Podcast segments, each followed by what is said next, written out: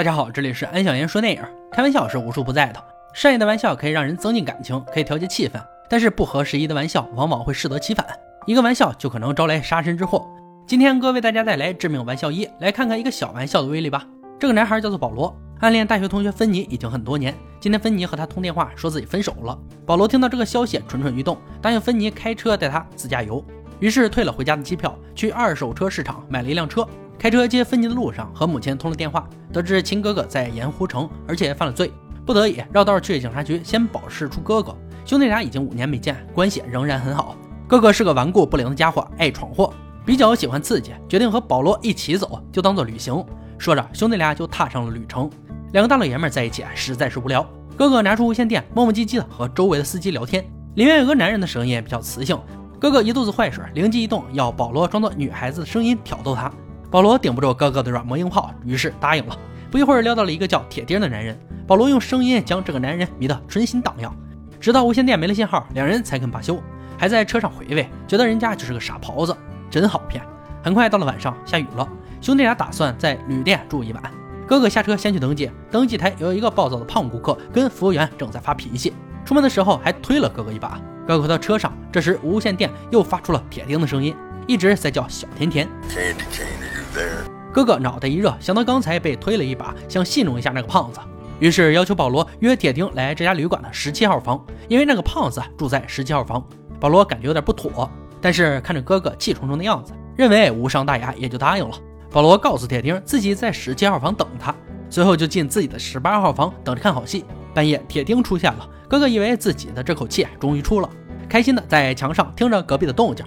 保罗感觉不对劲。心里开始不安，直接给前台打了电话。前台给隔壁打电话，却没有人接，只能隐约听到惨叫声。哥哥有点害怕，也把门反锁了。第二天早上，刚出门就遇到警察来询问。原来警察在路边发现了受害人胖子。警察问哥哥昨天是否跟伤者发生过不快。哥哥的三寸不烂之舌让警察也无言以对，只好带着兄弟俩去医院看胖子。顿时两人都惊呆了，这个胖老头下颚分裂，惨绝人寰。兄弟俩意识到这次可能玩大了。陈述了事情的来龙去脉，警察念及兄弟俩也不认识铁钉，批评一通，下了通知，天黑之前必须离开。半夜，兄弟俩正行驶在公路上，无线电中又传出了铁钉的声音，兄弟俩乱了阵脚。保罗不想多事，就跟铁钉承认自己是个男的，一切都是开玩笑的。铁钉要求道歉，哥哥却拿起无线电臭骂一顿。这时，铁钉说到他们所开车的样貌，两人回头一看，一辆大卡车跟在身后，这才知道自己闯了祸，情急之下准备逃跑，车子却没油了。还好，就近有个岔道口。保罗利用小车的灵活性，直接拐弯，终于成功甩掉大卡车。哥哥下去给车加油，保罗则去便利店里打电话报警。这时，外面写着一辆冷冻的卡车姗姗而来，下来一个看着就不好惹的司机，手里还提着个棍子。司机直接进了便利店，吓得保罗大气儿都没敢喘，拿出信用卡结了账就往出走。兄弟俩落荒而逃，差点没和前面来的大车相撞，开着车也一路疾驰。大卡车穷追不舍，更惨的是兄弟俩直接开进了一个死胡同。后面看着大卡车停在了后面，吓得两人几乎失去理智。见到这个司机就是刚才加油站那个司机，走到车前，原来是送信款的。闹了这么大一个乌龙，也算是松了一口气，毕竟没被人家干掉。向司机师傅道了谢，兄弟俩刚下车，只见一辆卡车直接撞毁这辆集装箱，气势汹汹的从对面袭来。两个人又开始逃亡，途中还把车的机器零件都开飞了。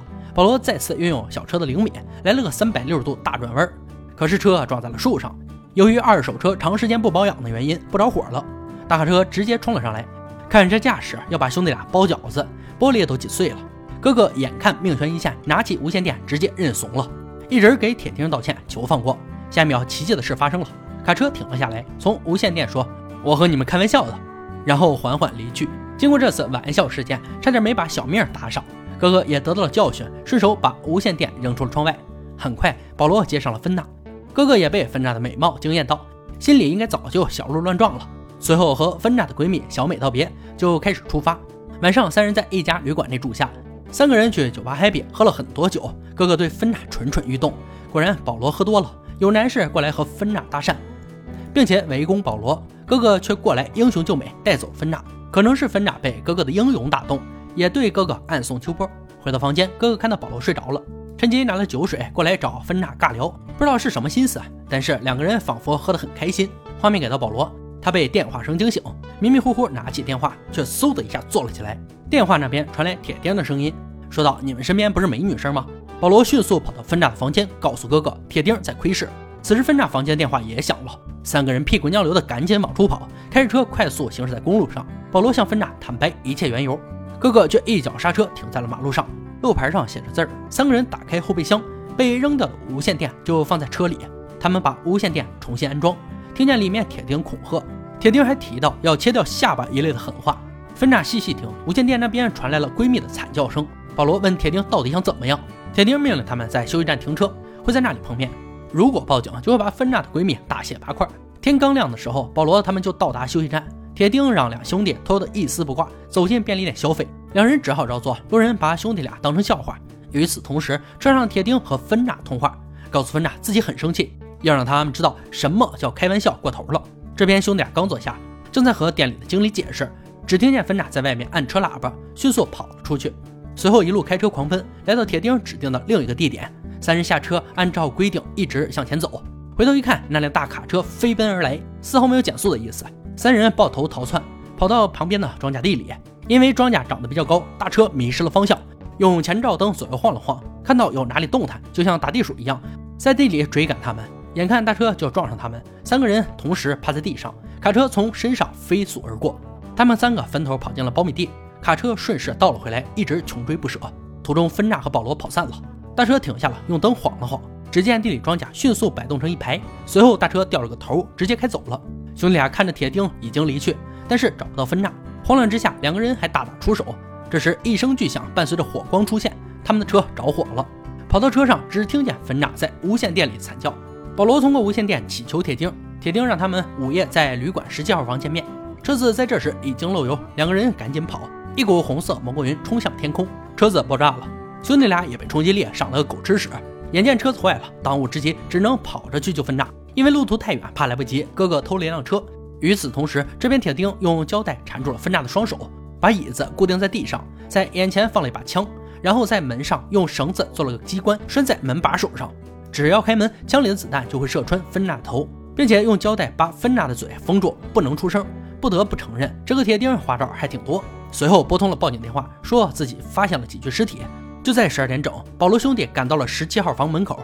芬娜听见了他们声音，看着正对自己的枪口，彻底陷入了绝望。保罗推开了门，安哥也被吓得打了个冷战。还好不是这间屋，两人正一头雾水。这时房间电话响了，铁钉跟兄弟俩打了个哑谜。原来铁钉在隔壁十八号房，就像当初兄弟俩的戏弄又旧事重演一般。保罗在房间里拖延时间。哥哥去走廊里窥探情况，无意间踩到了脚下的垃圾。铁钉迅速砸破窗户，一把将哥哥抓住。保罗听见声音，跑到了隔壁门口，试图打开房门。他根本不知道里面被安了装置，幸好哥哥挣脱了，大声告诉保罗不要开门。保罗迅速松开了把手，分叉也就此逃过一劫。这边哥哥的情况很不妙，一根钢筋扎进了腿部，伤口被铁钉死死踩住。保罗听见了哥哥的叫声，迅速往过跑，只看见卡车的尾灯，而哥哥被挂在了栅栏上。奇迹的是还活着，但是腿部被一根钢管穿透，惨不忍睹。画面的另一边，警察已经赶到，正在搜查。保罗救下哥哥，赶紧跑过来救分叉。警察刚打开十七号的房门，枪里的子弹就脱口而出。还好保罗来得及时，子弹没有射中。两个人躺在了地上，而铁钉依然不依不饶，求死般的驱动卡车。就在这千钧一发之际，保罗将警察带了过来，子弹全部射向大卡车。车冲向旅馆的时候，终于停下了。警察打开车门冲上去。司机已经血肉模糊，根本看不清样子，而后座躺着芬妮的闺蜜小美都被吓得丢了魂儿。这一切貌似已经结束。保罗向警察打听凶手的情况，警察告诉他是一家冷冻公司的员工，而兄弟二人也感觉诧异。电影的最后，无线电里再次传来熟悉的声音，他说：“暴风雨即将降临，万物将被洗得一干二净。”很显然，铁钉根本没有死。三个人也愣住了。这个铁钉是真正的魔鬼，阴魂不散，事情被他安排得如此缜密。成为三个人难以摆脱的噩梦。电影呢到这里就结束了。《致命玩笑一》上映于二零零一年，由保罗沃克主演，剧情紧凑，过渡自然。虽然凶手未曾露面，但这正是高明之处。通过恐怖紧张的气氛烘托和凶手神秘形象的塑造，将气氛和剧情推向了高潮。结尾电台声音重现，引人深思，更加剧了恐怖气氛，使剧情不落俗套。不说了，第二部已经准备好，请观众老爷们等待明天更新。好了，今天电影就到这里了，我们下期再见。